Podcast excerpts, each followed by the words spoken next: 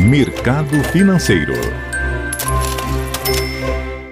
Bom dia. Bolsa Paulista opera em baixa de 0,73% a 115.234 pontos.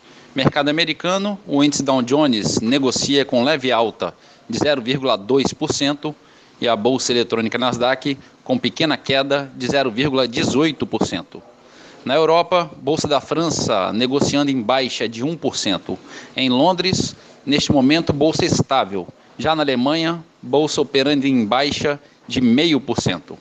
Nesta madrugada, a bolsa da China encerrou em queda de 1,60%. Mercado de moedas em alta, o euro a R$ 6,21, avançando 0,5%.